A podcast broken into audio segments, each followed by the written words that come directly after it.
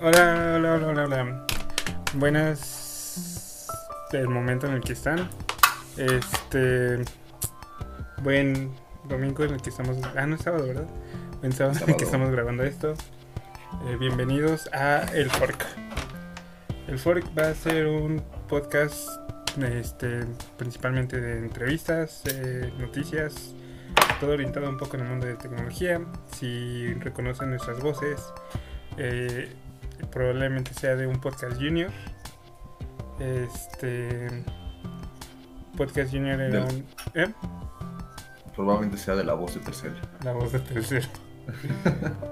este, ah, ya encontré mi mousepad. Este. Un podcast junior era un- es un podcast en el que estamos mis, mi amigo Ulises que me acompaña esta noche, me va a acompañar a lo largo de los episodios. Saluda Ulises. Hola, hola. Sí, yo soy Ulises. Y yo, Saúl, este, acompañados con otros amigos, este, Alex y Mauricio, ya los conocerán. Hablamos un poco de nuestra experiencia en- como desarrolladores en el mundo de tecnología y demás. Pero, este, debido a una pequeña pausa, este, eh, que quisimos terminar la primera temporada, básicamente de ese podcast, pero Ulises y yo queríamos. Nos había gustado demasiado esto de, de, de decir nuestra opinión a pesar de que no le importa a nadie. Este, por lo cual hicimos, como todo buen proyecto open source, cuando lo dejan de mantener, el fork. Entonces, bienvenidos. Este. ¿Algo que comentar, Ulises? Fíjate que me gustó más el primer intento, ¿eh? Aunque a ti no te gustó, me gustó más como hablaste la primera vez. Ah, bueno. Esta es la segunda o tercera vez que intentamos grabar. Segunda, segunda. Ok. Pero sí, es que la otra estaba más, más, más, más orgánica. Sí, fue muy orgánica, me gustó más. Ay, Te escuchaste. Esa, esa parte de los nervios me gustó. ¿De qué? Te sentías real, amigo. Te sentías real, amigo. Ahorita ya te, se siente tu falsedad. Ok. Ok, ok. Pues, pues ya con esto ya se siente real, güey. Ya. Sí, sí, ya, ahorita ya. Tuve que arreglarlo, güey. Tuve De que- nada. Perdón, es que ya sabes que conmigo es 0 a 100. Sí, sí, de hecho. Este... Pero bueno. ¿Qué? Ah, Pues bueno. sí, tú eres el host. Este. Pues. ¿Tú, güey, qué quieres decir, ag- agregar algo?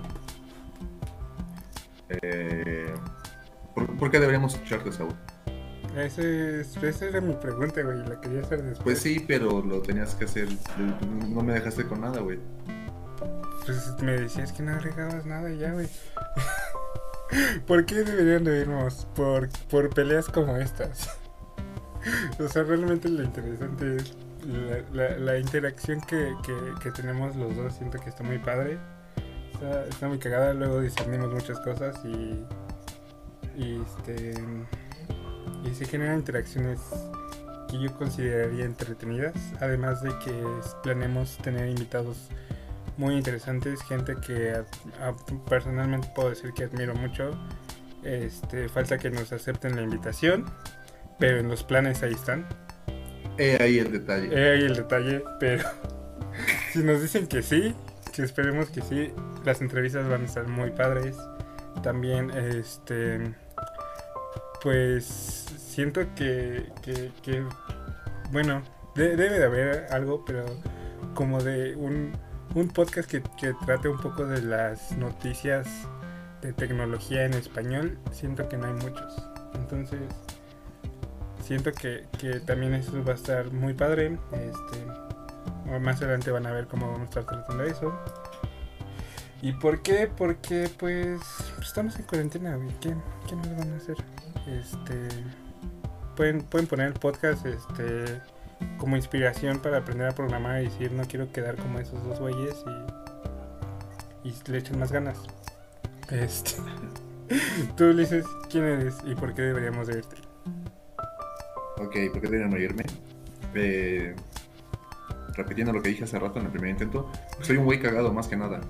Eh, me, creo que me gustó bastante la idea de generar contenido. No estaba en mis planes hacer un podcast la primera vez. Aún llega con esta idea de empezar un podcast para nosotros, practicar. Y al pasar los episodios me gustó demasiado cómo hacíamos esto de los podcasts. Eh, eh, esa interacción. Uh, sí, va, les invito a que vayan a, ver, a escucharnos a podcast junior. Tenemos bastantes cosas que decir ahí y explicamos un poquito más de qué, es lo que somos nosotros. Pero pues, o sea, para los que vienen, los que no vienen de ahí, eh, nosotros tenemos también una comunidad llamada UNAM. Ahí es justamente todo nuestro lado serio, nos dedicamos a dar cursos y cosas así, de manera gratuita, gratuita. Pero justamente eso de los podcasts es como nuestro lado más personal, más humano, en el que hablamos más como, como lo haría Ulises y como lo haría Saúl, sin tocar tanto el lado de la comunidad.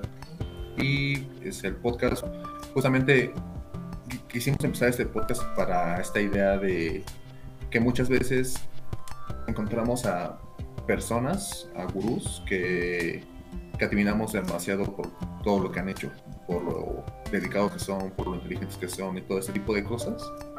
Y a veces los vemos como personas inalcanzables, pero justamente olvidamos esa misma parte de que son humanos.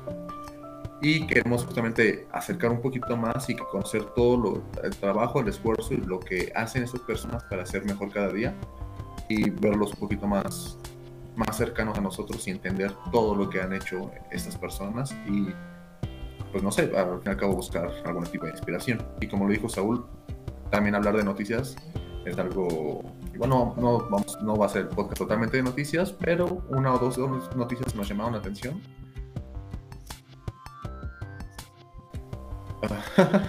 ok, hay que arreglar eso en Audacity. No, de hecho, de hecho me muté no ves, entonces no dio yo. Y iba a salir todavía si no había dicho nada. Ah, ok, ok. Este. Eh, ah, sí, las noticias. No vamos a hablar de tantas noticias, pero sí una, dos o tres noticias que nos llaman, llamaron la atención la semana. Sí, pues algo ahí, un, un pequeño, pequeño, mm, una pequeña sección. Y bueno, este, rápidamente, eh, como, como ya dijimos, este, pues esto no lo queremos, no queremos profundizar tanto en nosotros qué hacemos, qué nos dedicamos, porque siempre, si, si son conocidos nuestros ya saben que lo contestamos a profundidad y hablamos de eso en Podcast Junior. En serio recomendamos que lo vayan a, a oír.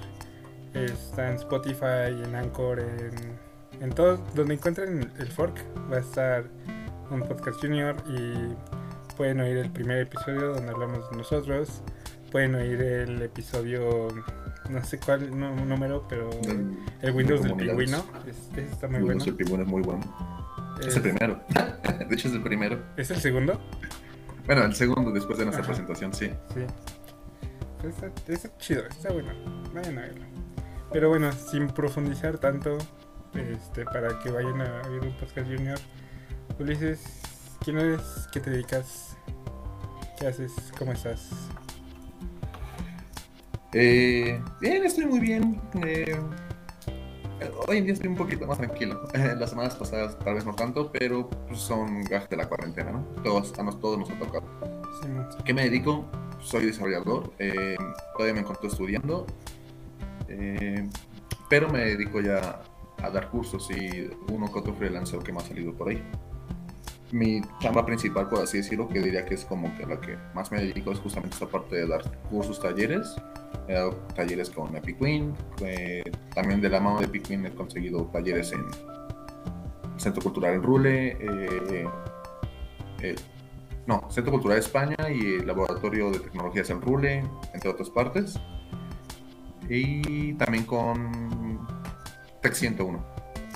Y aparte todos los cursos que también he dado en GDG UNAM, ¿no? Todos ellos, sí, sí. Este, ¿sí mencionaste el, la comunidad? Sí, sí mencioné la comunidad al principio. Ah, sí, yo también soy de ahí. Hola, mucho gusto. Ajá, es que justamente mencioné esta parte de que GDG UNAM es nuestro lado serio.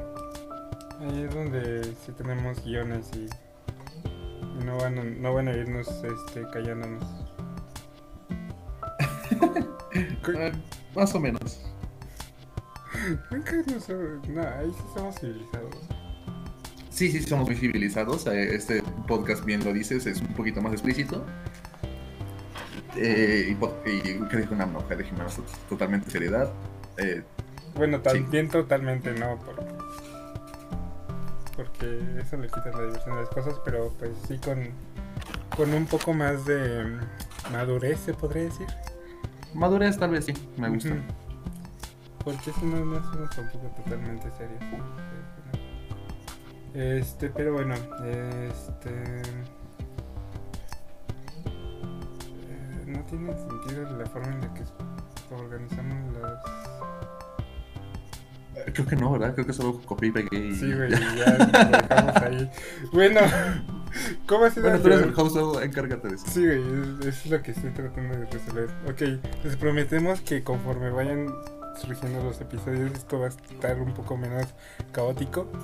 Este, pero es el primer episodio, así que sean, Dentro del caos existe con un nosotros. orden. Dentro del caos existe una orden. Muy buena frase, muy buena frase. Este, bueno, hablando un poco más de qué dijo este, no sé si dijiste que eras técnicamente líder. Este, no somos tan jerárquicos, pero obviamente alguien tiene que dar la cara. Y en ese caso es Ulises, es el, el jefazo. Entonces, este, cuéntanos un poco cómo, cómo, cómo ha sido llevarla una comunidad, una comunidad que diría tan grande o tan activa como GDG UNAM. Cuén- Cuéntanos un poco.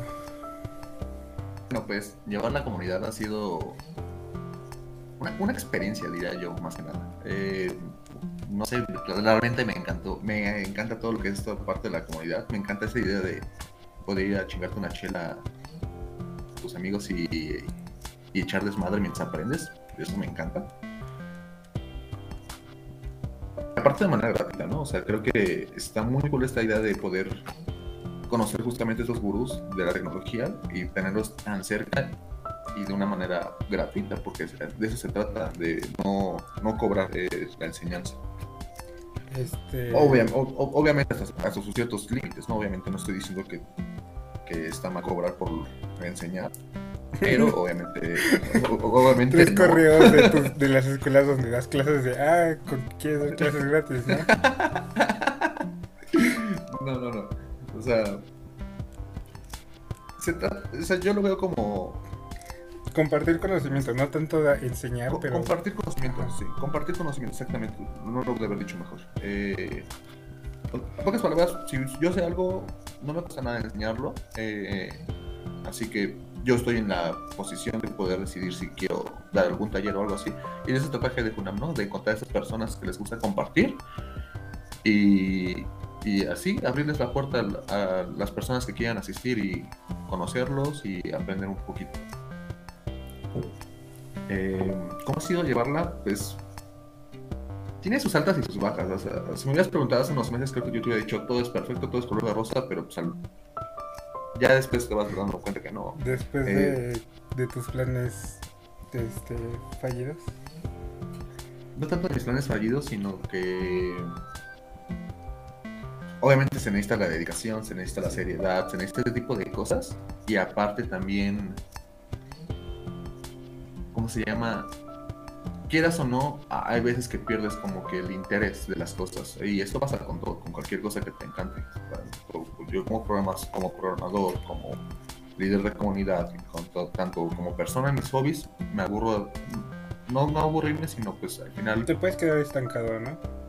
Exactamente, se van mermando un poquito las cosas y se trata de, de encontrarlas, ¿no? Y a veces uno se encuentra con ese, ese punto y es cuando se tiene que preguntar, ¿realmente quiero seguir con esto? En mi caso, yo todavía quiero seguir con esto de la comunidad, me encanta muchísimo. Y lo que quiero, si me preguntaras qué quiero dejar con la comunidad, solo hay una cosa que me gustaría poder compartirle a todo el mundo. Quiero- Claro que quiero que aprendan de temas de programación, pero con que más me gustaría que se quedaran es con esa de, de si tú sabes algo, compártelo sin esperar nada a cambio. Porque muchas veces nos encontramos con ese esa persona nefasta, tal vez en la facultad o en otra parte, que tal vez sabía algo y tú le preguntabas y simplemente te decía que no, que tú estudiaras y cosas así. Y ese en el mejor de los casos, ¿no? Este, o sea, el mejor de los casos es que te enseñe, pero, o sea, en el caso de que se niegue, el mejor de los casos es simplemente que te diga que no. Y en el peor de los casos es que este, te haga sentir fatal, ¿no? Como de que, que eso lo debías de saber, que, que, no que no que no este, tienes la, aptitud para, para para estar en tu carrera y, y deberías de dejarla ahí. Exacto. Y pues creo que creo que no nos cuesta nada a todos. Igual entiendo que hay personas que tal vez no se les da enseñar, eso es entendible. Pero creo que todos podemos hacer el intento por, por echarle la mano a alguien más que no sabe algo que a nosotros nos facilita hoy en día. Es que eso, sí, sí. Y, sí. Y bueno, lo, ¿Tú? ¿Tu respuesta de la misma pregunta, güey? ah, pues tampoco contestó a quién soy, entonces pensé que iba a ser un rato y un rato. Ah, ok, como quieras, sí, sí como tú lo quieras manejar. Sí, va. Este. Pues es que yo tampoco, como, tampoco que digas llevar, llevar la comunidad. Pues no Ah, perdón, creo que moví un poquito mi cable de internet. ¿Qué? ¿Sí me Sí, sí te escucho. Es, que, es que moví un poquito mi cable de internet y creo que se me fue un poquito la señal. Y bueno, te digo que pues también como que llevar llevar la comunidad no, no lo hago. Solo como ahí estoy. Este. Y bueno, ¿cómo ha sido sobre... Ya la contestaste. ¿Cómo ha sido sobrellevar la comida esta cuarentena? Este. Pues, mm. creo, creo, o sea, creo que igual ha tenido sus retos la cuarentena. ¿Más que qué? creo que igual ha tenido sus retos la cuarentena. O sea, creo que realmente la cuarentena vino a reestructurar mucho de lo que teníamos en GD Creo que antes de la cuarentena estábamos muy acomodados a algo.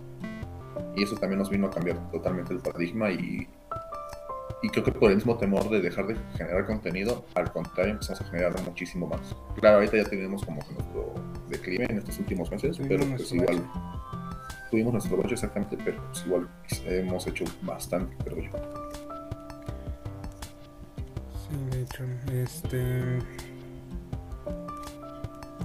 Pero está bien, sé. A ver, me gustaría hablar de esto, que, que casi no hemos hablado de, en, privado, que es, o sea, ¿cómo, cómo, cómo, es este el, el, que ya no sea presencial? Porque, o sea, empezamos a generar contenido, pero también nos llevó a un cambio de, de procesos, porque teníamos este, nuestra, cada, cada sábado nos veíamos para enseñar algo.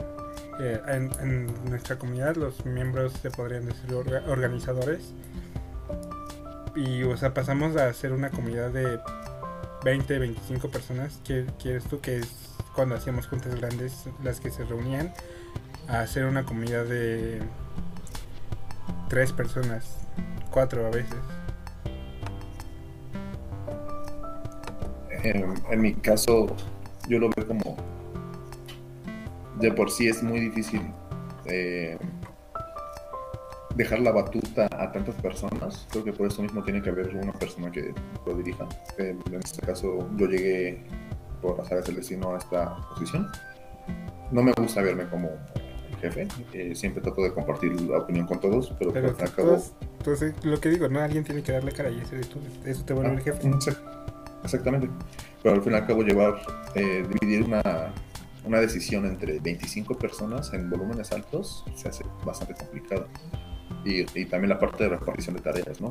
En especial en una comunidad en la que la principal idea es el desarrollo y compartir los conocimientos, como designarle a alguien así de tú te vas a hacer cargo de redes sociales, como que pues igual no está tan chido.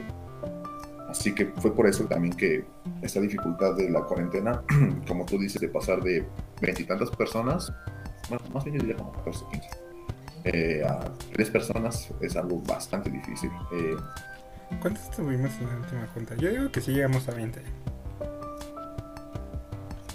no recuerdo, la verdad. Eso, en, to- en total en el grupo somos como 30, pero de esos 30 nunca fueron todos. Había muchos también. Sí. Eh, total, eh, sí ha sido bastante difícil esta parte de alejamiento entre, las, entre los miembros, porque pues, al fin y al cabo no, igual no es como que puedan andar platicando con todos todo el tiempo. Y al final decidí quedarme con un grupo pequeño, que era como que con los que sentía yo la más confianza de pedir la ayuda para hacer ciertas tareas, que fueron justamente con estos miembros con los que tuve, teníamos, nosotros que teníamos el podcast anterior, Podcast Junior pero no es como para demeritar a los otros miembros. Los otros miembros siempre apoyaban, aportaban algo muy cool y siempre estaban dispuestos a ayudar. Y para otro tipo de eventos siempre estuvieron ahí para, para echar la mano. En exclusiva, Ulises no confía en su comunidad. Este. Pues sí, realmente es, es complicado. Es más. Con, to- con todo el trabajo que, que llevo en, escolarmente en el trabajo, esto de la cuarentena, sí es como decirle. Ah, sí, eh, sobre esa, esas mil tareas que tienes ahorita en la, com- en la facultad, este también estamos que hagas en la comunidad, pues nada. Es lo más chido. ¿Sabes? ¿Sabes que sí le agradezco un chingo? Bueno, no, no. A lo mejor se malentiende el mensaje. Más bien, ¿sabes qué siento? Que sí aprendí chido y aprendimos chido los, los otros. Algo que se puede salvar de la cuarentena. Ándale, algo así. Y vamos a poder mejorar justamente la comunidad con esto. Antes de. Antes, antes de que yo llegara a Heavy Funam, había una empresa que se encargaba de hacer los streamings en Facebook. Y nosotros nos teníamos que preocupar por eso. Pero esta empresa ya no, por, asuntos externos, ya no pudo seguir haciendo los streamings. Y ahora dependía de nosotros seguir con esto. Y se nos hacía sumamente complicado. No, no teníamos ese sentido de organización para los streams y realmente nos, los meetups en vivo en Facebook salían con muy mala calidad. Y creo que justamente cuando llegó la cuarentena que tuvimos que empezar a hacerlo todo de manera digital, fuimos perfeccionando esta, todas estas herramientas que ya teníamos y, y creo que estamos preparados ya para regresar en vivo y ahora sí brindar un streaming en Facebook de muy buena calidad. Sí. Concuerdo, concuerdo, totalmente. Este. Eh, sí, ya esperemos, esperemos que falte poco tiempo para, para poner en práctica esto que hemos aprendido. Este, bueno, hablando un poco más de este la parte de siendo estudiante, este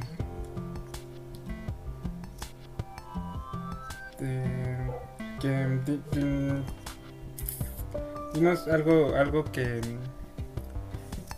no tiene, no tiene ni pies ni cabeza ese triste, güey. Pero Aún, aún así creo que sería bueno, o sea, creo que mientras yo hablo sería bueno que tú pues, te pusieras a pensar cuál es la siguiente pregunta, porque sí, hay mucho sí me hueco, pongo- sí te, me- sí me te pongo- quedas muy callado. me pongo a pensar, güey, pero cuando la empiezo a, a preguntar, digo, no, creo que es, es.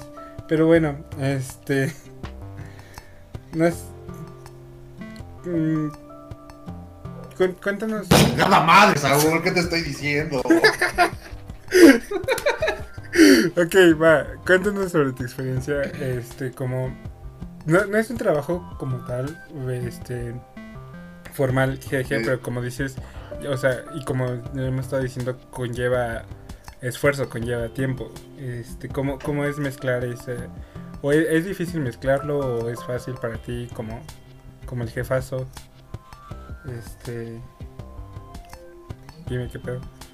Pues habla, güey. Pero, eh, ¿Mezclar qué, güey? O sea, Eh, eh, ¿qué- la comunidad, la comunidad con, con la escuela. Ah, ya. Eh, es una pregunta difícil porque, pues, al fin y al cabo. Siento, o sea, siento que se pueden hacer ambas cosas la- eh, de una manera correcta. Sin embargo, creo que yo.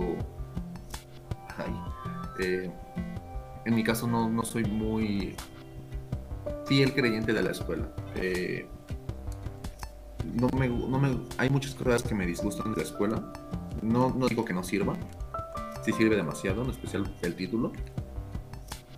Sin embargo, tengo yo problemas con la escuela y es y yo soy las personas que cuando no quieren algo, cuando no quieren a alguien y y le pierde el interés, pues dejo todo de lado y, si no, no le dedico el 100% como debería.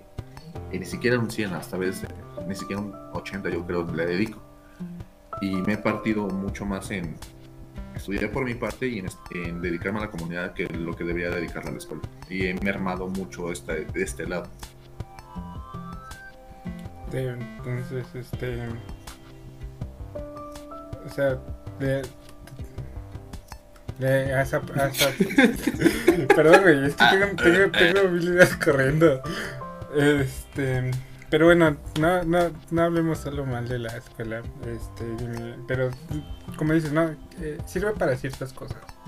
Porque tampoco quiero que, que nos corran de la escuela, no nos dejen dar rayas ahí, si, llegan a encontrar el podcast. Este, no creo que nos corran, por eso. Eh, como comunidad. Como comunidad. Ya ves que eh, ya ves que tú tuviste un problema con eso, Pues sí, eh, sí, algo así tuve un problema con eso. Ok, entonces di, algo bonito para contrarrestar el decir que no sirve. ¿Qué, qué, qué, este, qué has aprendido? ¿Qué aprecias de conocimiento que te haya dejado la escuela? Más que de conocimiento, o sea, igual voy a tocar este tema también, pero, o sea, lo que yo siempre voy a decir que más me dejó la escuela es eh, crecer como persona, diría yo. Eh, en mi caso fue desde el CCH, porque voy en una, mi, ya saben, autonomía, toda esta onda. Pero creo que con las personas que no vienen de, una, de un bachillerato así tan libre, digamos, sería la universidad una experiencia parecida. Porque es cuando justamente empiezas a ser más independiente y empiezas a conocer personas y tienes que dedicarte, pensar bien con quién juntarte y ese tipo de cosas. Yo, yo crecí mucho como persona en CCH, conocí mucha gente, salía mucho de fiestas, cosas así. Y creo que eso también te deja al fin y al cabo una experiencia de vida. Lo que yo más agradezco a la UNAM es cómo me formó como persona a la universidad que Bueno, sí, a la UNAM, yo en mi caso.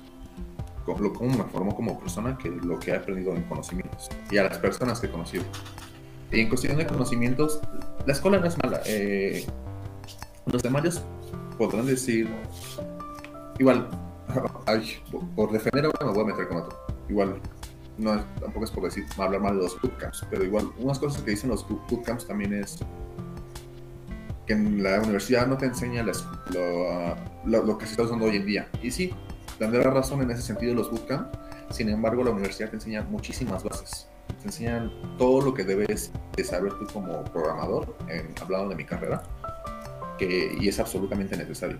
Si no sabes, un ejemplo más, el más básico de todos, si no tienes un buen razonamiento de algoritmos, aunque te sepas las tecnologías actuales, no, no, las vas a poder explotar a su mejor expresión.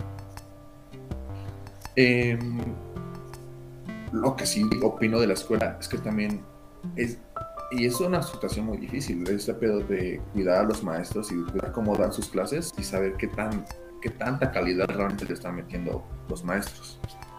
Y son muchas bifurcaciones, como les dije, hay que hablar de muchas cosas. Es, es un tema muy complejo porque pues igual ahí entran mucho los alumnos. En mi caso, pues yo, eh, que soy maestro, bueno, no maestro, eh, instructor, profesor. Instructor, digamos. Doctor, dite, ya. Doctor, profesor, maestro Ulises. Eh, yo que soy instructor igual, pues me ha tocado ver justamente eso de personas que no les interesa que lo que estás enseñando. Y también realmente es, es molesto y es hartante. Yo mismo entiendo ese, ese otro lado que y tú vas a enseñarle algo a las personas con muchas ganas, güey, y que no te pongan atención, pues obviamente es castrante, güey, eso mismo también provoca mucho eh, el bajo desempeño también de las clases. Hay que poner de su parte tanto el maestro como los alumnos, pero pues sí, eh, no digo que la escuela sea mala, te enseña muchas cosas muy bien, pero pues igual tienes que complementar muchísimas cosas. Sí, este, definitivamente. Y bueno, de esto de com- complementar, este, que has dicho que, que has trabajado por tu parte, aparte, eh, aprendiendo, este, ¿qué, ¿qué es lo más importante que crees que has aprendido? Ya sea para tu carrera o de la vida, lo que quieras. Mm, rápidamente tocando otra vez, eso es parte del crecimiento como persona. Creo que el conocer personas es muy importante, el saber desarrollarte con personas. Yo no me considero una persona extrovertida, tampoco me considero introvertida al 100%. Hay, va a haber personas que te van a decir, no, no puedes decir que eres mitad, es una pendejada. Eh, No, de hecho no, de hecho no. Este, no es- para nada es eso. O sea, realmente este es como como un como un este, ¿cómo se diría? No, no es un cero no es- ni es un uno, o sea, hay, hay muchas cosas en medio. Entonces, Vale, entonces no es una pendejada. no es una pendejada, el pendejo eres tú, pero Eh. eso es otra cosa. Gracias, ya te hacía falta una broma. De nada, Eh. de nada. Por ejemplo, eh, ta- tal vez me pod- podría considerar extrovertido cuando ya conozco a alguien. Pero para mí conocer personas nuevas es muy difícil. Me es muy difícil llegar con alguien que no conozco y decirle, ¿qué onda? ¿Qué te dedicas? Bla, bla, y y hacer una plática inmenta, ¿no? Es muy difícil para mí hacer eso. He, he tratado de mejorar esto con el pasar de los años. No es algo que se puede mejorar de un día para el otro, claro que no. Pero tienes que hacer el intento, ¿no? Como de empezar a hablar con personas que no conoces y como siempre dirían todos, salir de tu zona de confort. Se escucha muy fácil, pero no lo es tanto. Pero sí se trata de eso de decir, güey, quiero ir a este evento, aunque no conozca a nadie. Y, tal vez eventualmente, tal vez no es el evento, pero en algún momento tal vez voy a hablar, poder hablar con alguien. Y si no me puedo acercar yo a alguien, tal vez una persona se me acerque. Y así poco a poco, ¿no? Y hasta que un punto tú puedas llegar y platicar con alguien. Creo que hoy en día es en especial en los eventos, porque sé de qué puedo hablar, puedo acercarme con esta gente, porque tenemos un tema en común que ya sé. Creo que es de las cosas que he mejorado bastante. Y en cuestión tecnológica, mm, No sabría decirte, porque creo que todas las tecnologías te enseñan algo, eh, pero creo que sí te puedo decir una que en su momento fue como un boom para mí, que decir, wow, y que me cambió todo el panorama totalmente de mi forma de que yo veía la programación, fue cuando aprendí a consumir APIs. Eh, yo sí entré a, a un bootcamp en algún momento y solo venía con lo que me enseñaban en la escuela de programación. Y en ese momento yo pensaba que pues, tenías que crear toda la aplicación de cero siempre tú. Y cuando vi lo que es el consumo de APIs y vi que podías utilizar servicios, por así decirlo, o información de otros de otras personas, fue un boom muy cabrón para mí y fue algo que me sorprendió muchísimo. Y fue cuando dijiste tú, ¿cómo se llamaba Thor? eh, nunca tuvo un nombre. No, sí, sí tenía un nombre, pero. Sí, sí, cuál le acabas de poner un nombre, güey. Eh. eh, tu repositorio, ¿cómo se llamaba? Eh, Mi repositorio se llama. Gas, API, API Gasolinas, creo. O sea, no tenía un nombre aburrido. Sí tenía su nombre oficial, ah, pero no me acuerdo cuál era. A ver. Sí, ahí fue, ahí, fue- ahí fue cuando creé una aplicación muy cabrona con poco código en realidad. E igual, eh, la primera parte, yo, mi- yo solo, solito solo creé la parte de la de la consumo de APIs de Google Maps, me parece ser. Y ya con otros dos compañeros fue que hicimos la aplicación un poquito más estructurada. Ah, sí, API gasolinas. Gasolinas. Lo que hacía la API era ese programa. Tú ponías punto A y punto B. Te decía cuánto te ibas a. Bueno, tenías que poner tu rendimiento de tu tanque de gasolina, de tu carro. Te decía cuánto te ibas a gastar de punto A a punto B. Y si, pasabas por casetas, te decía eh, cuánto iba a ser de la caseta. Obviamente consumíamos otra API que te decía el precio de la gasolina, el precio de la caseta. Y por último, se quedó en por hacer pero si estabas si se te iba a acabar la gasolina en punto C digamos te, te decía unos 10 kilómetros antes ok se te va a acabar la gasolina güey por aquí hay estas gasolinas cercanas gasolineras Y están al pendiente para la versión punto dos. Pa- pa- más bien para la versión 1 porque esa, esa aplicación solo era en pura terminal Ah, ah. Entonces, ¿por qué tu, tu repo como dos punto? Ah, porque la versión. Sí, es cierto, yo pues, no sé por qué le puse 2.0, pero. De 2.0. La chida, ahora sí. La, final. la chida. Este. Va, va, va. Entonces, este. Eh, tenía una muy buena pregunta y se me olvidó, güey. Sé que lo debí de haber anotado. Pero bueno, este. ¿En algún momento has pensado en cambiarte de carrera?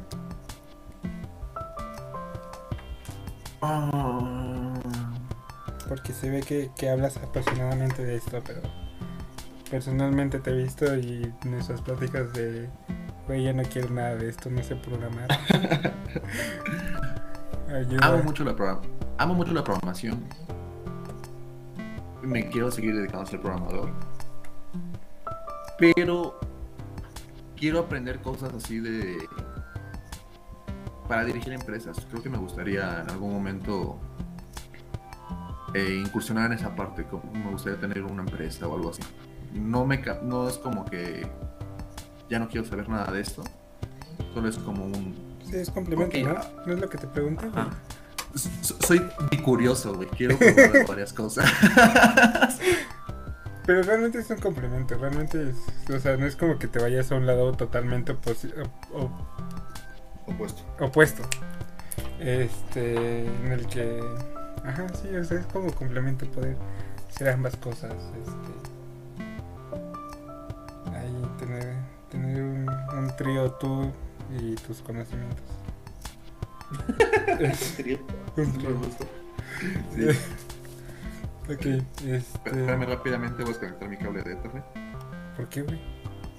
Ok. eh, porque sí. Ah, ya, no, no, no se perdió la señal. Todo bien. Ok. Este. Sí, no, realmente no, no es cambiarte, es como complementar. Es. Sí. Bueno. mm, Pero hagamos una pausa. Me siento muy. que yo soy el entrevistado. También cuenta tú justamente ese tipo de cosas. ¿Tú alguna vez quisiste cambiar de carrera, güey? Pues mi plan de hecho era cambiarme de carrera. Este. Yo entré en la carrera pensando en cambiarme de carrera. Este. Que me, Ah. que, que me haya quedado es un cambio de carrera. Bueno, me quedé en ingeniería en computación. Ahora me voy a cambiar a filosofía. No, no, no, o sea, pensaba, pensaba irme a mecatrónica. Mecatrónica, sí. Sí, o sea, tampoco está tan separado, pero definitivamente no es lo mismo. Y definitivamente cambia totalmente, cam- cambia este el ángulo en el que se ve la programación tal vez, o también el el este, ¿cómo se llama? El scope, el foco. el foco de, de lo que ves, las materias que ves y todo eso. O sea, Muy de la mano de. pero, pero, o sea, que me gustaba mucho la parte mecánica. Bueno, me interesaba, no me gusta, pero me interesa. Y quería dedicarme a eso, pero, o sea, realmente así entrando a, a ingeniería en computación, me, me enamoré de. Me enamoré de esto. Y. Pues me cambié técnicamente de carrera. No de carrera, pero de plan. De vida. Técnicamente. Sí, quería hacer un Ah. mega quería hacer un mega robot y ahora quiero hacer algo open source que, que salve el mundo. Igual, igual esta eh, se me ocurre una pregunta. Igual muchas veces cuando queremos estudiar algo pensamos que nos vamos a dedicar a eso toda nuestra vida y, y ya, o sea, pensamos por alguna razón, no sé por qué, no sé si por las caricaturas, cosas que veíamos de niños. Más bien por el tipo de educación creo que yo que tuvimos la mayor parte de personas. Es que eso se acostumbraba, ¿no? Más que nada, también. Ajá, ajá, a eso voy. Eh, ajá, a lo que se acostumbraba y, o sea, más como, más el tipo de educación que tuvimos la mayor parte de las personas, porque sí hay casos que no. Como que pensábamos que íbamos a vivir para el trabajo y ya. Eh, entre comillas, ¿no? Obviamente con sus partes de diversión, pero. O sea, pensábamos que nos íbamos a dedicar a una sola cosa. Y creo que también hay que hablar de eso que. Que, güey, no, o sea, también tienes que tener tus propios proyectos. En este caso ya tenemos la comunidad, pero yo, a mí, yo lo que quiero hacer cuando tenga más alcance económico, yo quiero empezar a dedicarme a crear conciertos, crear un tipo de empresa, aunque yo no esté ahí al 100%, pero quiero tener una empresa tipo ¿O César? que se dedique, No tanto esa, sino más específicamente, no sé si algunas personas que nos escuchen lo conocerán, había una cosa llamada Sicario TV, que se dedicaba justamente a esta onda de crear videos para los artistas, crear entrevistas, crear mucho contenido de esta onda musical. Y eso yo quiero me dedicar mucho, a eso. Quiero tener una empresa que se dedique mucho al arte y, satisfacer esa parte mía que a mí me gusta. Intro a Ruleta Radio. Intro a Ruleta Radio próximamente en sus... Solo en cines. Solo en cines. Solo en, mi, solo en mi computadora hasta que no consiga los permisos para usar canciones. Eh, y en tu caso, tú también tienes un proyecto personal que quieres crear y cuenta, también cuenta un poquito de él. ¿Cuál, güey? el del hardware. El hardware. Sí, güey, el de. Cabrón, cuéntame mis sueños, güey. Paro, ¿no? De esta madre. Paro. ¿Qué quiero hacer de mi vida? A ver, dime, pendejo. Ni yo sé qué quiero hacer de mi vida. No recuerdo mis sueños. Eh, el de, este que vimos como una tienda, güey. Ah, ya, Simón, Simón, Simón. Este, Free Hay una tienda en. No recuerdo en qué estado. Ohio, Ontario, Oregon, este. Que es este como. Como una tienda. Es entre una tienda, centro de beneficencia, almacén, cosa extraña, pero su principal objetivo es como reciclar este computadoras y hardware viejo en general. Este, entonces ah, hagan cuenta que toman ciertas partes de computadoras que son donadas, este, revisan que se puede usar, que no, este, que ya está definitivamente muy viejo y si no está muy viejo, pero tal vez se dañó una parte, pero supongamos que se dañó la tarjeta madre, pero la RAM sigue funcionando, pues toman la RAM y, agarran de otra computadora que fue donada la tarjeta madre y las juntan y crean una nueva computadora. Este es de Oregon. ajá, pero eh, eh, o sea, esa parte está padre, pero también me gusta que, que tengan una opción para... Esas computadoras las venden. También venden las piezas aparte a veces en, eBay. Pueden, pueden comprarlas, de hecho. Hay cosas muy padres. He encontrado... Creo que una vez vi un Nintendo Switch.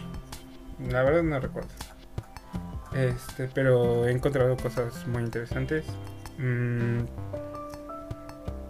pero también tienen su parte de, educación, de este ayúdanos a hacer este inventario, a mover cajas y tienen creo que 40 horas mínimo tienes que ser y, te regalan una, una de esas computadoras este, que han sido recicladas y viene con Linux adentro. Entonces si no sabes usar Linux te dan también un curso de de cómo usar tu nueva computadora y es como de está muy chido, o sea, estás reciclando cosas que tal vez ya no sirven y le estás dando una oportunidad a alguien de conocer algo nuevo, este, de tener una computadora nueva porque a veces no es no es posible y está muy padre y me gustaría hacer algo así aquí en México.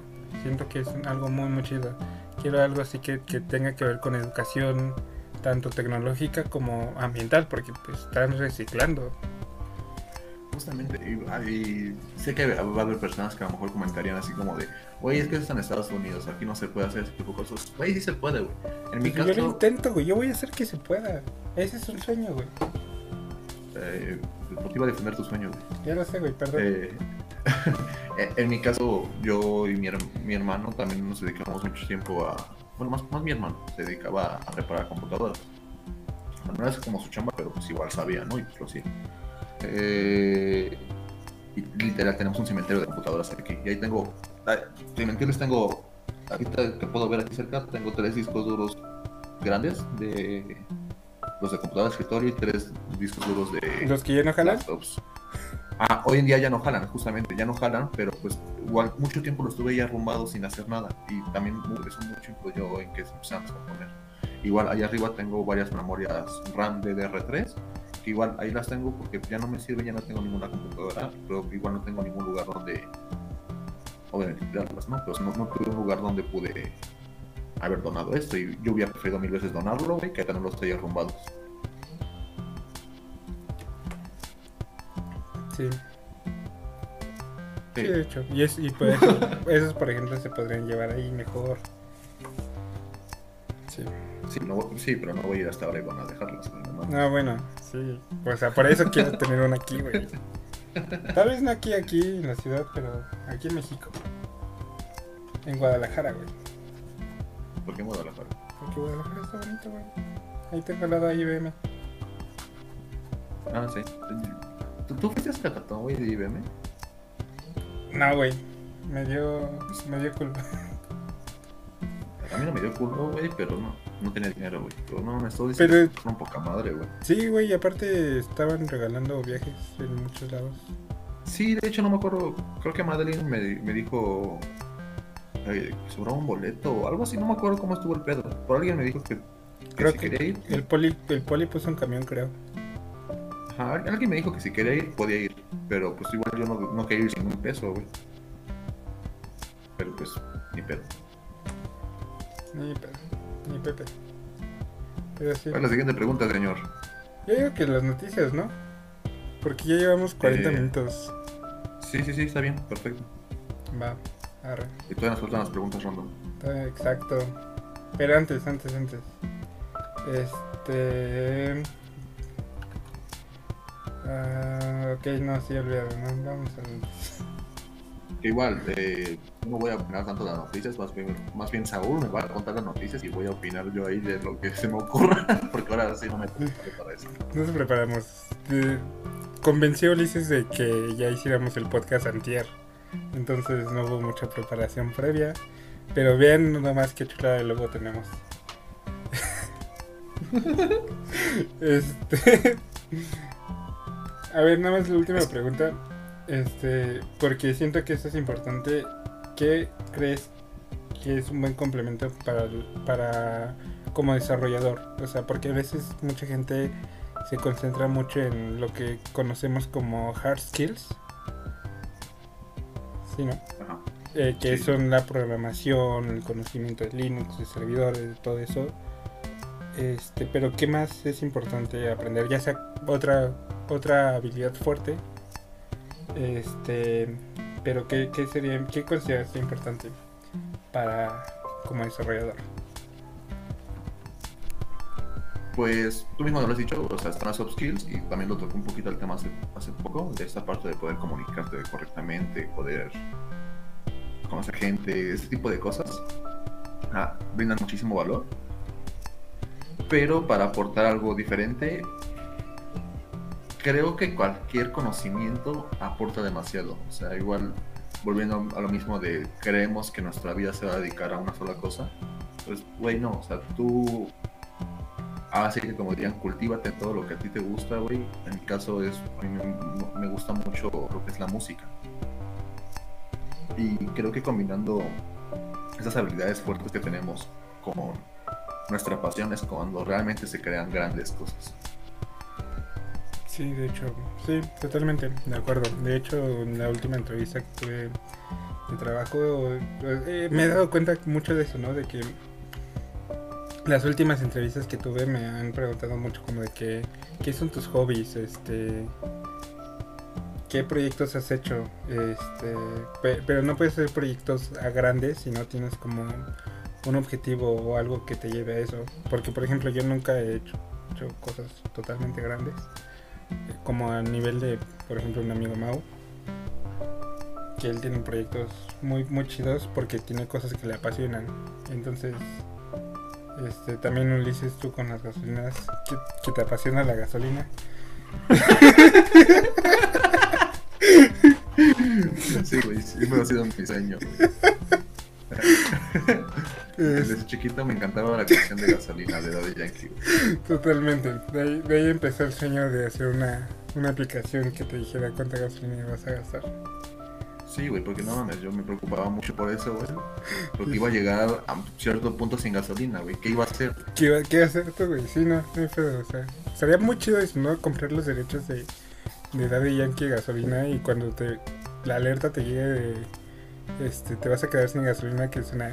Dale más gasolina. Lo, lo consideraré. Gracias por la, Por, por nada. la sugerencia. Pero sí, o sea, no, no se queden solo con, con lo que saben ustedes y si escogieron programación porque por el estereotipo del programador arrumbado en un rincón con un proyector en la cara este con el código eh, pueden buscar fotos de stock de programadores y eso les va a salir. Eh, pues no realmente no vas a llegar muy lejos ahí solo. Realmente es muy importante esa parte de la comunidad de, de hablar con los demás, de, de entender tal vez, tal vez no solo la comunidad tuya de programadores como nos vamos refiriendo nosotros ahorita últimamente, pero este la comunidad también de tu vecindario, porque puedes también desarrollar algo que les pueda ayudar a ellos. Entonces, pues es importante el aprender que no solo tu carrera es importante. Exactamente. Hay que, hay que conocer gente y aprender de todo. Eh, yo, yo veo un, un programa llamado Yam Yam Extravaganza.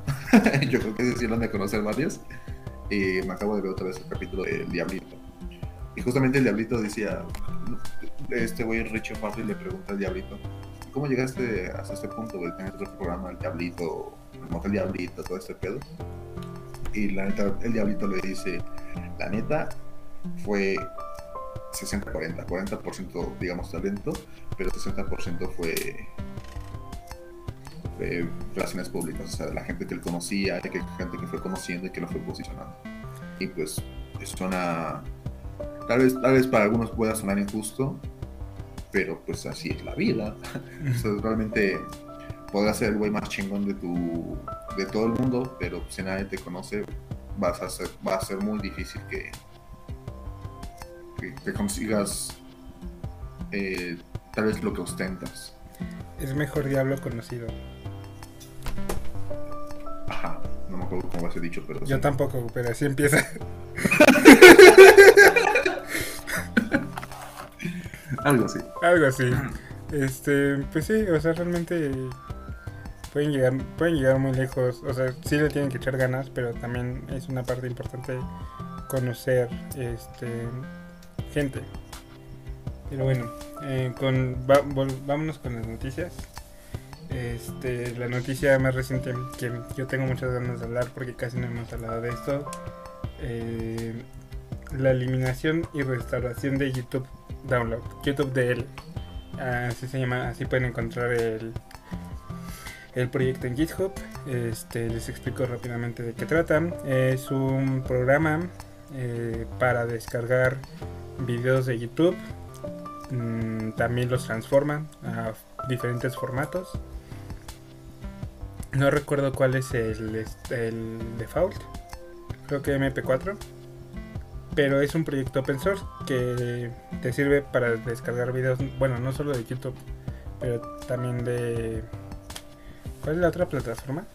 De que no es YouTube, pero que también es, priva- es este privativa. Eh, Vimeo. Vimeo. De Vimeo, de creo que también Facebook, la verdad no sé. Pero te permitía bajar videos. Te permite, porque, porque ya regresó, videos de, de esos lugares, ¿no? Entonces, una compañía que es como la que está apoyando legalmente, que se llama RIA, R-I-A, ah, levantó un, una. Un. reportó este proyecto como diciendo que incumplía un acuerdo que había en Estados Unidos sobre el DMRC, que es este es una es un son son las siglas para decir software que te impide descargar esos videos básicamente, o sea, software que protege el copyright. y GitHub les mandó una, bueno, viendo aquí el blog, GitHub argumenta que les mandó una alerta de que, güey, no queremos una demanda, elimina tu repo. Y no lo hicieron, entonces eliminaron el proyecto tal cual. Pero en la semana GitHub volvió a a tener el, rep- el repositorio encima. Ah, y también, además de eso, después de eliminar ese repo, eliminaron como 11 repositorios que eran forks de ese mismo proyecto. Y cuando empezaron a subir nuevos repositorios, porque pues obviamente Git eh, te, te permite recuperar el código muy fácilmente, muchos usuarios estuvieron levantando nuevos repositorios de YouTube Download. Y GitHub amenazó con, con suspender cuentas, así de, de ya para siempre.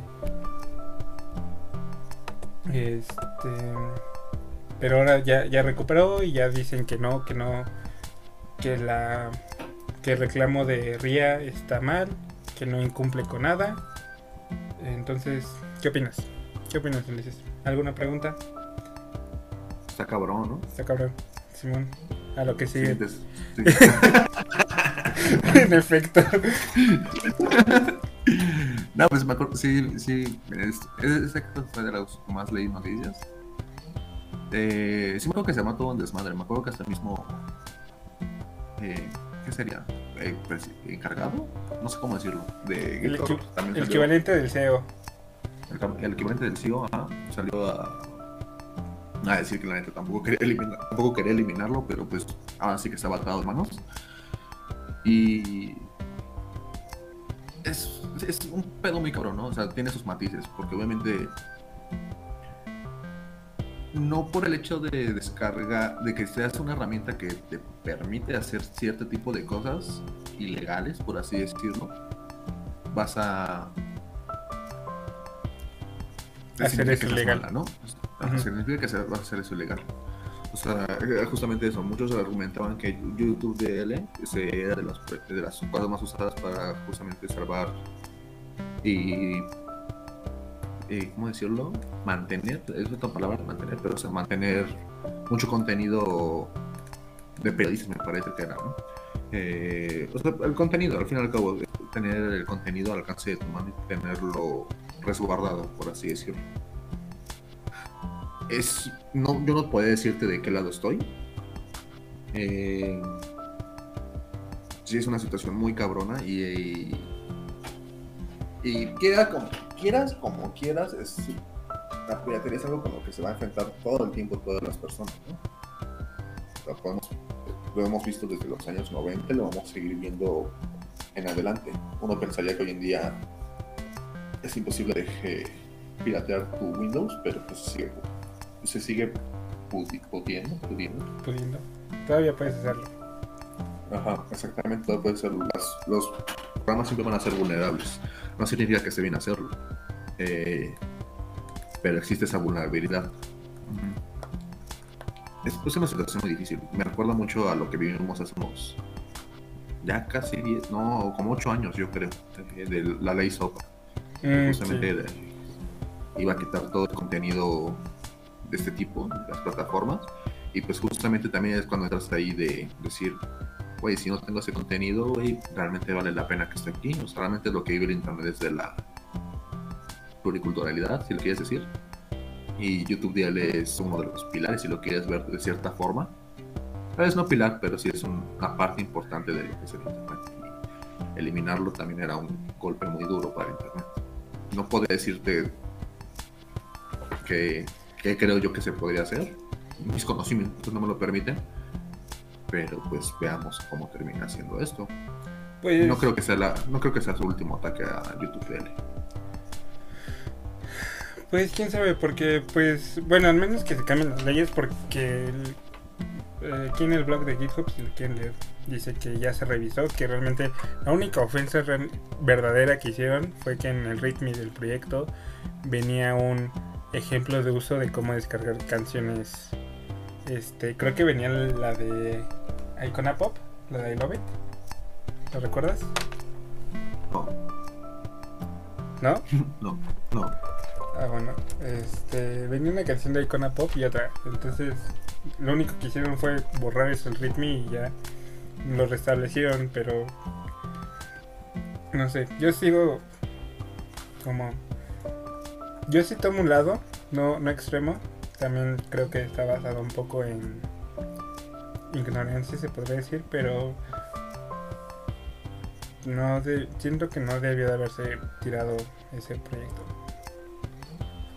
Pero, Mm, El otro día pensaba algo así, no me acuerdo por qué era el tema, pero estaba pensando algo así, de que justamente eh, también habla mucho de las oportunidades y alcance de uno, ¿no? Eh, lo que es una versión, una un Windows pagado, bueno, Windows ya se puede conseguir de una manera legal más barata, económica, con las licencias ORM, sí, ORM, sí, eh, pero hablemos de Office. Office sigue siendo algo que está, digamos, 2-3 caro para algunas economías.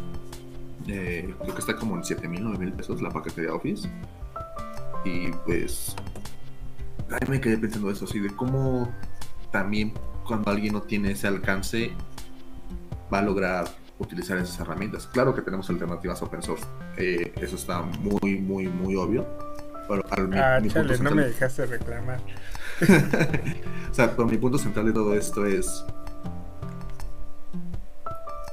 qué tan mal está que utilices ese tipo de herramientas cuando no tienes la accesibilidad para adquirirlas, ¿no? O sea, el, mal sigue estando ahí, pero tu situación igual no te permite hacerlo de la manera correcta. Es un, es un dilema bien cabrón, güey. O sea, no voy a llegar a una respuesta, ni quiero decir, y aunque la tuviera, no, ni la diría aquí, güey. Sí, no, sí, está. Son cosas más, más allá. Ya como se mete la legalidad de las cosas, este, pues sí, no, no, no, es- no creo hasta, que. hasta deja, hasta deja tú la legalidad, güey. O sea, también la.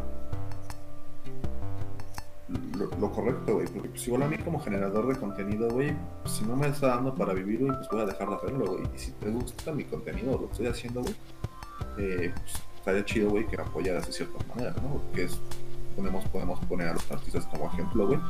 Pues, güey, hay artistas que nos maman, güey, pero si no están recibiendo dinero, güey, si no, están- no pueden sol- solventar sus gastos, pues terminan muriendo sus proyectos. Sí, sea, pero. O sea, también. Es que también el problema es que eh, esta compañía RIA, no, como tal, no. No es. No, no, no, no le importan como tal los artistas. O sea, Fue, fue la vieja chismosa, ¿no? Que dijo, ay, eso está mal, no lo hagan. Mm, sí, pero no.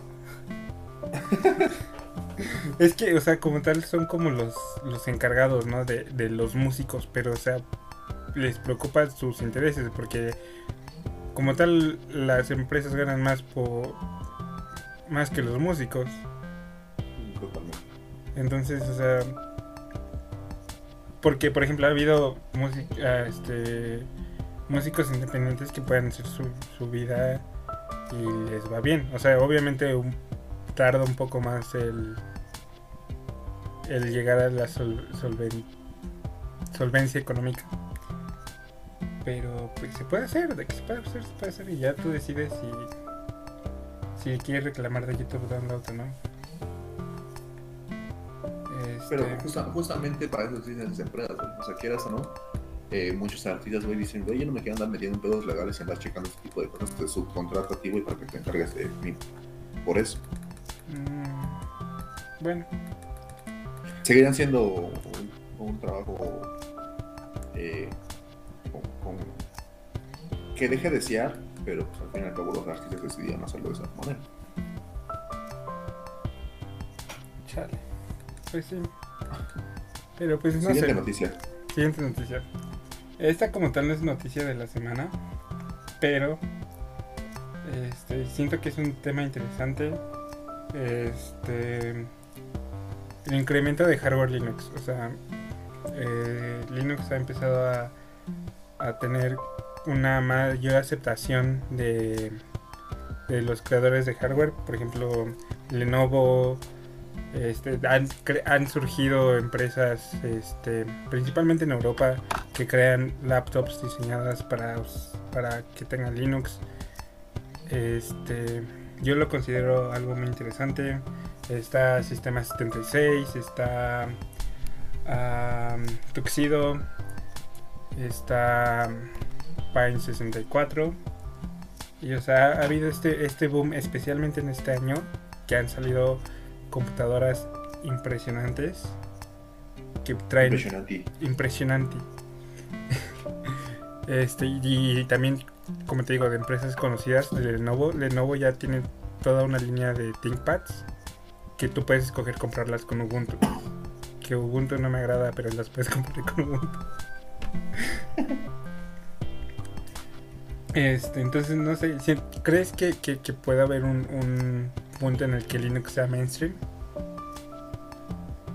O sea, con todo Sí. lo que está viviendo esto. Sí, mainstream sí. Sí, siento que sí puede, sí, siento que su mercado sí puede crecer en algún punto. Ah, obviamente ahí tiene que haber como, como tú lo que, lo que, como lo que tú quieres hacer hoy, que se, que se dedique a, a compartir la palabra de Linux. Eh, la palabra. pero creo que sí puede llegar a ser, ¿eh? O sea, tanto lo vimos como las Macs. eh, o sea, hay personas que les gustan las Macs porque les gustan las Macs. Hay personas que les va a gustar Linux como les guste. Sin embargo, no Claro que el hardware es un punto muy importante, de hecho sería de los más importantes. Sin embargo, también creo que las distribuciones tienen que poner un poquito de su mano. Porque aunque digan que tienen su tienda de instalación de aplicaciones y etcétera, etcétera, eh, yo nunca utilizo esas tiendas. Aparte de porque yo sí sé usar la terminal, eh, su rendimiento de esas tiendas es bastante pobre. Y hay aplicaciones que no encuentras ahí, tienes que instalarlas forzosamente por terminal.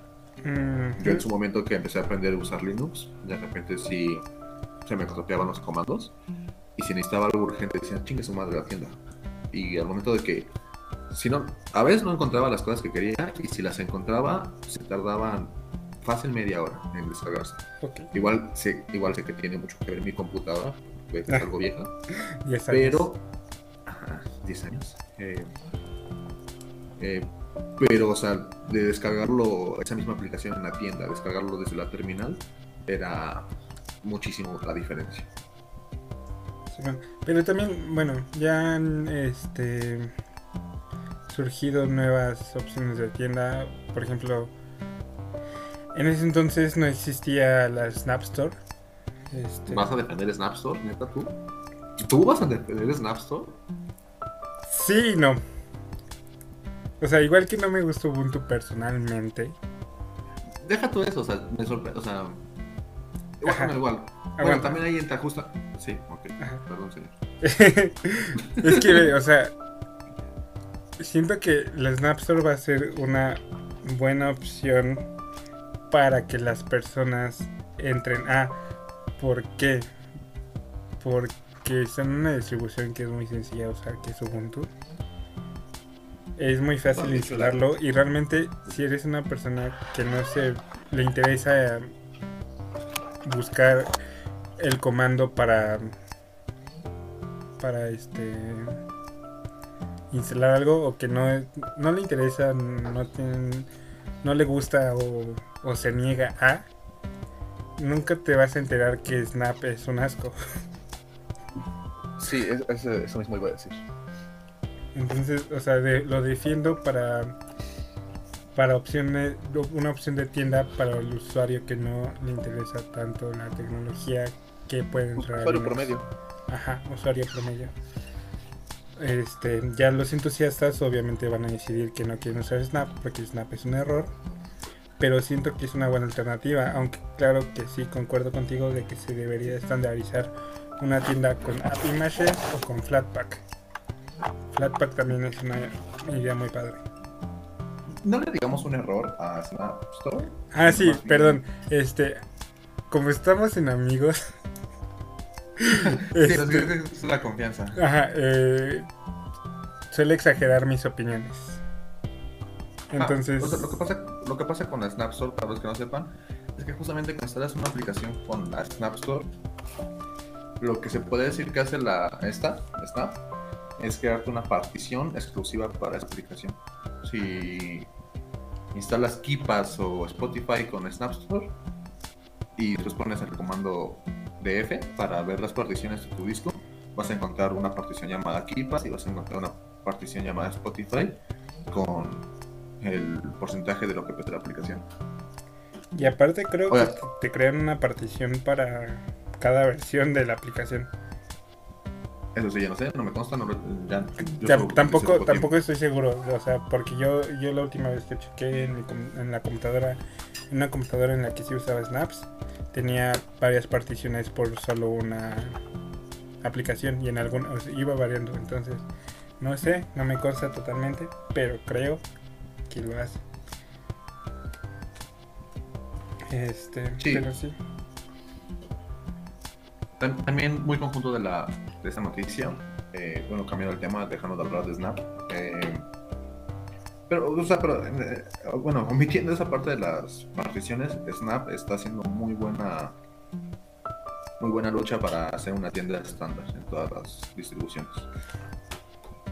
Dudo que sea estándar, realmente dudo que sea estándar. Lo que Eh, pasa es que, que haya un montón de distros basadas en Ubuntu es distinto. No, no, no, eh, Snap también funciona en Fedora y otras distribuciones que no sean base Ubuntu. Ok.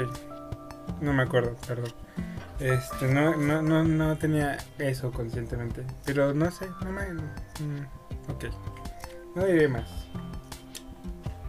Eh, ajá, muy de la mano de esto, de esto mismo tema, justamente me acabo de encontrar otra aplicación más del montón. Eh, se llama. Que viene a ser el nuevo Wine, el nuevo eh, Windows on Linux. No, Play, Play on Linux. Que justamente te promete otra vez lo mismo. eh, correr aplicaciones de Windows en Linux activamente. Igual también por ahí está el tema de Docker, pero ahorita no vamos a entrar en el tema de Docker. Eh, he estado leyendo por ahí con personas que saben un poquito más a fondo de estos tipos de temas. Yo no, no- me considero que sepa tanto como para opinar, pero que dicen que WinApp sí es muy prometedor que conjunto con otras aplicaciones, si se trabaja bien, se puede crear una aplicación sólida en la que puedas instalar realmente aplicaciones desde tu punto de sin problemas. Esta persona se llama Satiel, que es un canal de YouTube que se dedica a hacer reviews de distros, entre otras cosas. Se puso a jugar y el- no sé qué anduvo haciendo, dijo que luego era un tutorial. Y justamente, obviamente corrió Office, que es lo que siempre todos buscan de Windows en Linux. Y después lo que hizo fue crear, utilizar el .exe y y tiene el Opera GX eh, corriendo en Linux y otra aplicación que no me acuerdo que es de Nvidia pero para como un para videojuegos como un Steam pero de Nvidia creo que era Mm, ya, este, Nvidia Shield. creo que sí no me acuerdo y él dijo que pues, seguiría probando y que ya después haría un video de eso pero eh, he leído por ahí que WinApps es muy prometedor Pues podría ser, pero. es, es- es un poquito No hay nada como lo nativo. No, o sea, de hecho, no, o sea, por eso dicen, o sea, justamente corre nativamente, por eso ese güey Ah, dijo que no quería usar Docker. O sea, que con esto de WinApp y todo esto, iba a correr nativamente. Ok.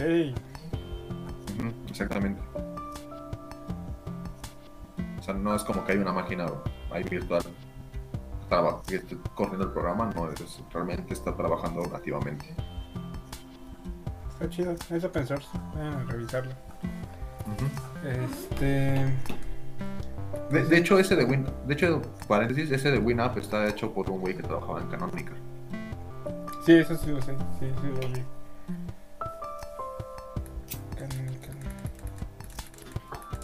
Este, Siguiente noticia. Pues yo digo que ahí, porque realmente de esto no tengo nada que opinar. ¿Cuál es?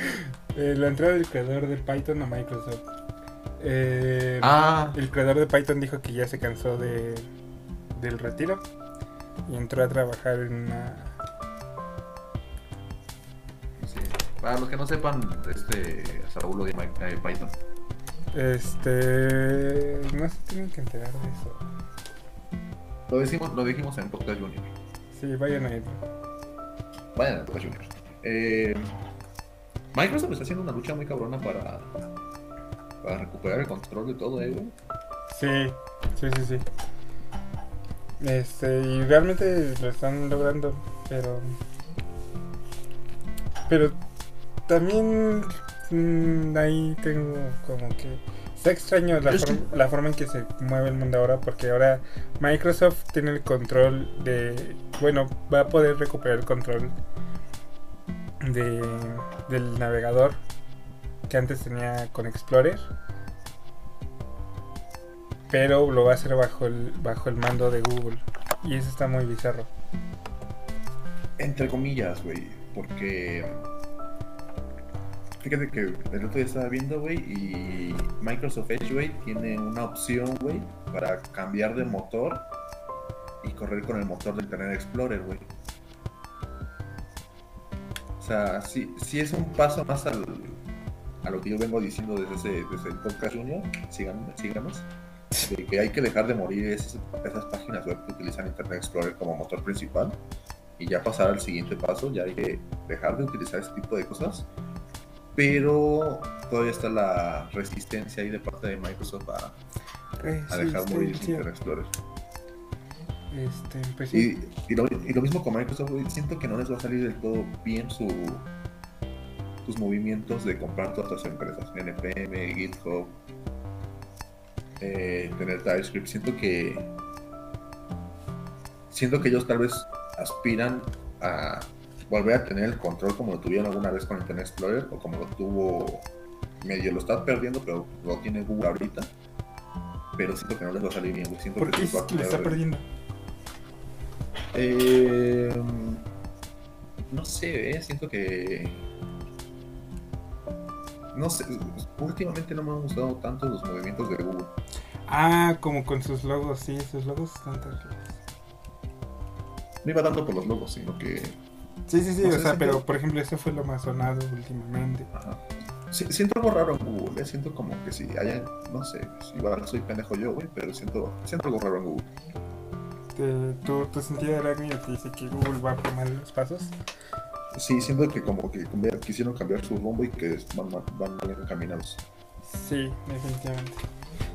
Este, pues bueno, pasemos a una sección, la sección final. Vamos a hacer preguntas muy rápidas. Este, no lo pienses, su dilo. Ok, ok. Este, canción, banda o álbum favorito. Ah, no, no tengo, güey. Eh, todas las canciones son para mí un mundo y no tengo, no te puedo decidir. Un álbum, güey, o algo. ¿Un álbum o algo? Güey.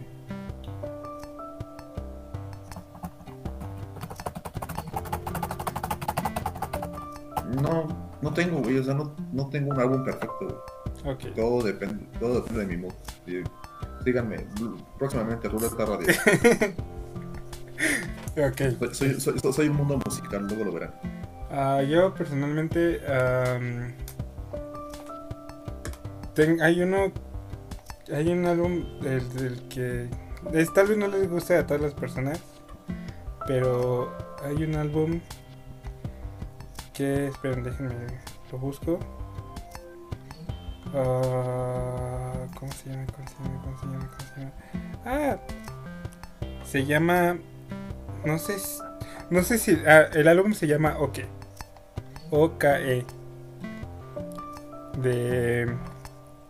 El artista se llama My First Trumpet. Mi primera trompeta. Está muy, muy relax. Muy, muy, muy ambiental. Pero a mí me gusta mucho. Este, pero. Aquí tengo que hacer un paréntesis de que les recomiendo que vayan a Magnatune y oigan rolitas. Este, sin copyright. Y hay cosas chidas. Ok. Ah, ¿Vuelve a ser Charmander o Squirtle? Ah, Y si, yo escogería Squirrel. Y si dices Charmander, te saco de la llamada. este, yo escogería Bulbasaur. Tengo ahorita un- una emulación de Pokémon Pokémon verde. Y tengo ahí a mi Bul- Bulbasaur. No recuerdo cómo se llama. ¿Emulación? Sí, ¿Estás emulando? sí. ¿Qué acabamos de hablar, Saúl? Chingada Los- madre. ¿Sabes que las emula- emulaciones son legales si tienes el. El este. El disco. El disco. ajá. Ajá. ¿Lo tienes? El disco sí. El. Este, pasemos a la siguiente pregunta. este. Mi, mi Bulbasaur se llama Sábila. Ok. Am, ¿Qué haces para inspirarte en tus momentos de bajón? Cuando no quieres hacer nada, este, no quieres trabajar, estudiar, saber Puta, mundo. Esta sí. Esa, no va a ser la pregunta más positiva. En el podcast nos escuchamos bien una onda así de, ah, huevo, sabemos lo que queremos, pero pues no es así. Eh, yo no, yo, yo cuando estoy de plano deprimido no, no hago inútil, yo tengo que vivir esa tristeza y sufrirla y me, tardo varios días en hacerlo. Y ya después de que ya viví esa, esa tristeza, ya la sufrí, ya puedo continuar con mi vida. Está chido, está chido. Está fachero. Este, yo personalmente em, oigo música. Oigo música, por eso oigo música tan calmada, porque es como de. No sé, como que. Que traiga como el mismo mood que yo. Y como que. No sé, como que lo descargo en la música a pesar de que es tranquila. Y ya me distraigo un rato. Me, me, me hace Es que igual, me pueda concentrar en algo más. Igual yo, o sea, o sea yo, yo vivo ese sufrimiento con música triste, o ya cuando los estoy superando, ya cuando lo superé, eh, música totalmente lo contrario, ¿no? Que me anima. Yo no. Yo siempre música triste. Siguiente pregunta. Android o iOS. Eh, Android. Ok. Linux Phone. este. Recomiéndanos un libro o película. Eh, creo que películas que todos tienen que ver en algún momento de sus vidas son... Me gustan mucho las películas, no, igual no soy muy cinéfilo, que digamos, Eh, pero Eterno Resplandor, Hair, eh, Era una. bueno, eh, me quedaría con... Creo que con Her. Creo que me quedaría con Hair. Este. Yo les recomiendo que vean. Ah, aquí no sé, pero del libro lean los bienes capitales del, hombre. Este. Está chido. Aprenden muchas cosas. ¿Algún recurso, libro de programación, de desarrollo, de lo que gustes? Actualmente estoy enamorado de Freak Camp. eh, cuando ya había oído hablar de él, pero cuando lo vi realmente su contenido, dije, wow, ese contenido está muy, muy cabrón. Eh, te enseñan muchísimas cosas de manera gratuita. Cuando tengan la oportunidad, donen al proyecto. Pero si de momento no pueden, tomen ese curso de Out Camp y les va a preparar demasiado. En especial si, bueno, de hecho, específicamente si se quieren dedicar a web. Ok, yo eh, igual para web, a Learn JavaScript, es de pago, este cuesta aproximadamente mil pesos, cuesta, ¿cuál es el equivalente a mil pesos en dólares? Como 50 dólares. 50, cuesta 50 dólares, le hay descuentos por estudiante y también varía si, si escoges un país diferente a Estados Unidos, también te, como te tratan de ajustar el precio. Pero son cinco, o sea, no es una suscripción, son 50 dólares y ya tienes el, el, este, el curso de por vida. Mm, Es muy interesante, está en inglés. Este sería lo único malo para nosotros si no saben inglés. Eh, pero está muy bueno, muy completo. Mm, vale la pena totalmente. Em, referente a la comida, ¿qué es lo que te gusta que todo el mundo piensa que no sabe bien? Eh, no tengo algo en específico, pero yo a veces. Eh... Espérame tantito. Contéstalo tú primero, papá. Ok. Am, Pues mío no es como tal que, que las demás personas piensen que no saben bien, pero algo que me encanta mucho y que luego hay mucha gente que no se atreve a probarlo son los chapulines. O sea, realmente si, si les da cosa probar un chapulín, que no sea porque los chapulines son deliciosos, chapulines con, con queso gratinado son una delicia. Realmente háganlo. Eh, voy yo. Eh, no es como una cosa en específico, así como Saúl, pero a mí, a mí a veces cuando estoy comiendo un pan de dulce y tengo un guisado en la, en la cocina, no sé por qué me da, bueno, igual me lo imagino el sabor y digo, güey, creo que eso sabría bien. La última vez que me probé, que recuerdo algo así, me probé una rebanada eh, de esos panes que son como un ovalado estirado, que tienen mantequilla o crema pastelera arriba, Mm, ya, ya. Y le eché, creo que carne al pastor, güey. No su- supo supo súper bien, güey, me encantó. Sí, sí, sí, realmente comparte ese gusto. Una vez desayunamos, bueno, mi hermana le hicieron hot cakes porque ella no quería carnitas y también este, desayunamos nosotros carnitas. Y agarré un hot cake como si fuera tortilla y le puse carnitas y uff, chulada. ¿Qué pedo? Ese sí no se antoja. Está bueno, güey. Lo apuntaré.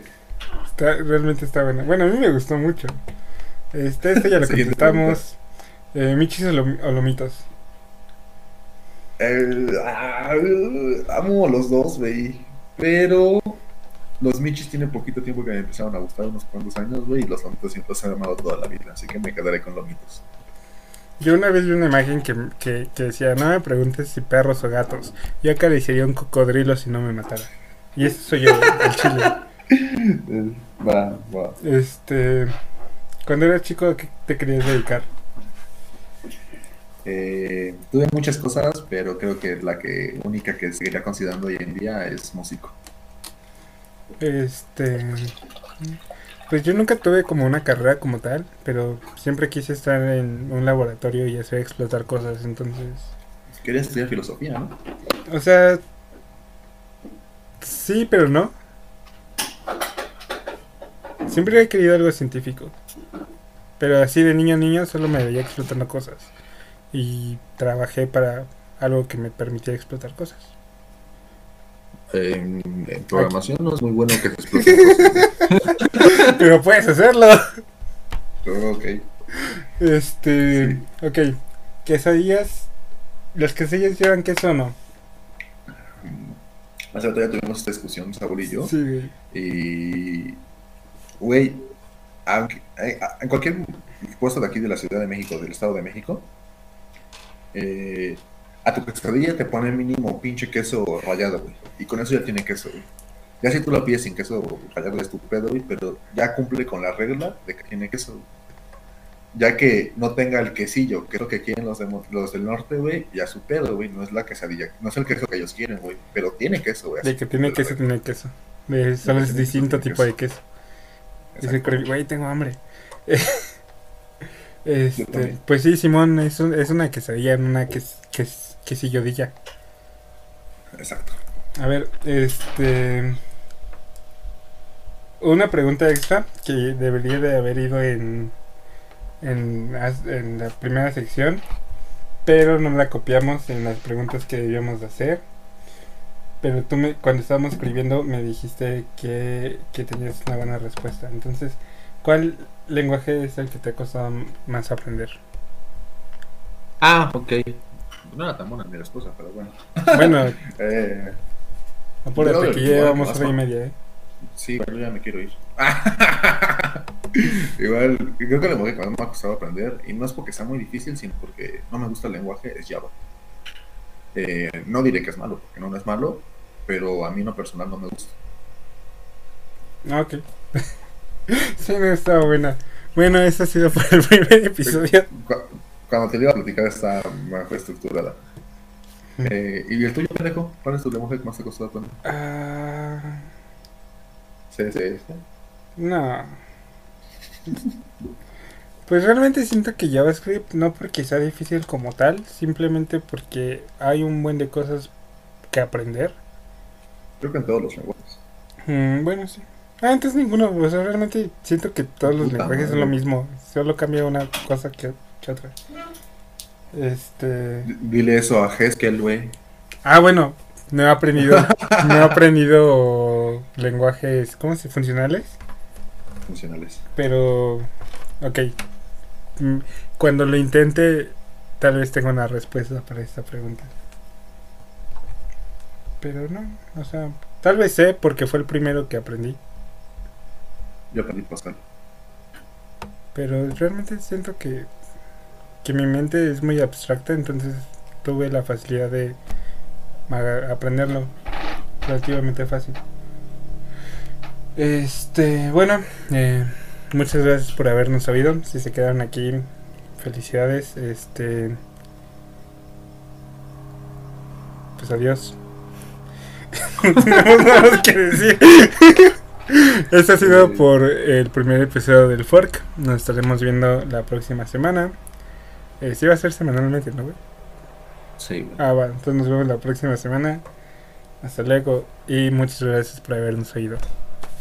Adiós. Adiós. Ah, la siguiente semana va a estar bueno. Ah, sí, la siguiente semana regresa el... el Podcast Junior. eh, un Por podcast una junior. semana. Va- va- Vamos a tener nuestros amigos con los que estábamos en un podcast junior. Luego nos van a ayudar tal vez a, a conducir uno de estos.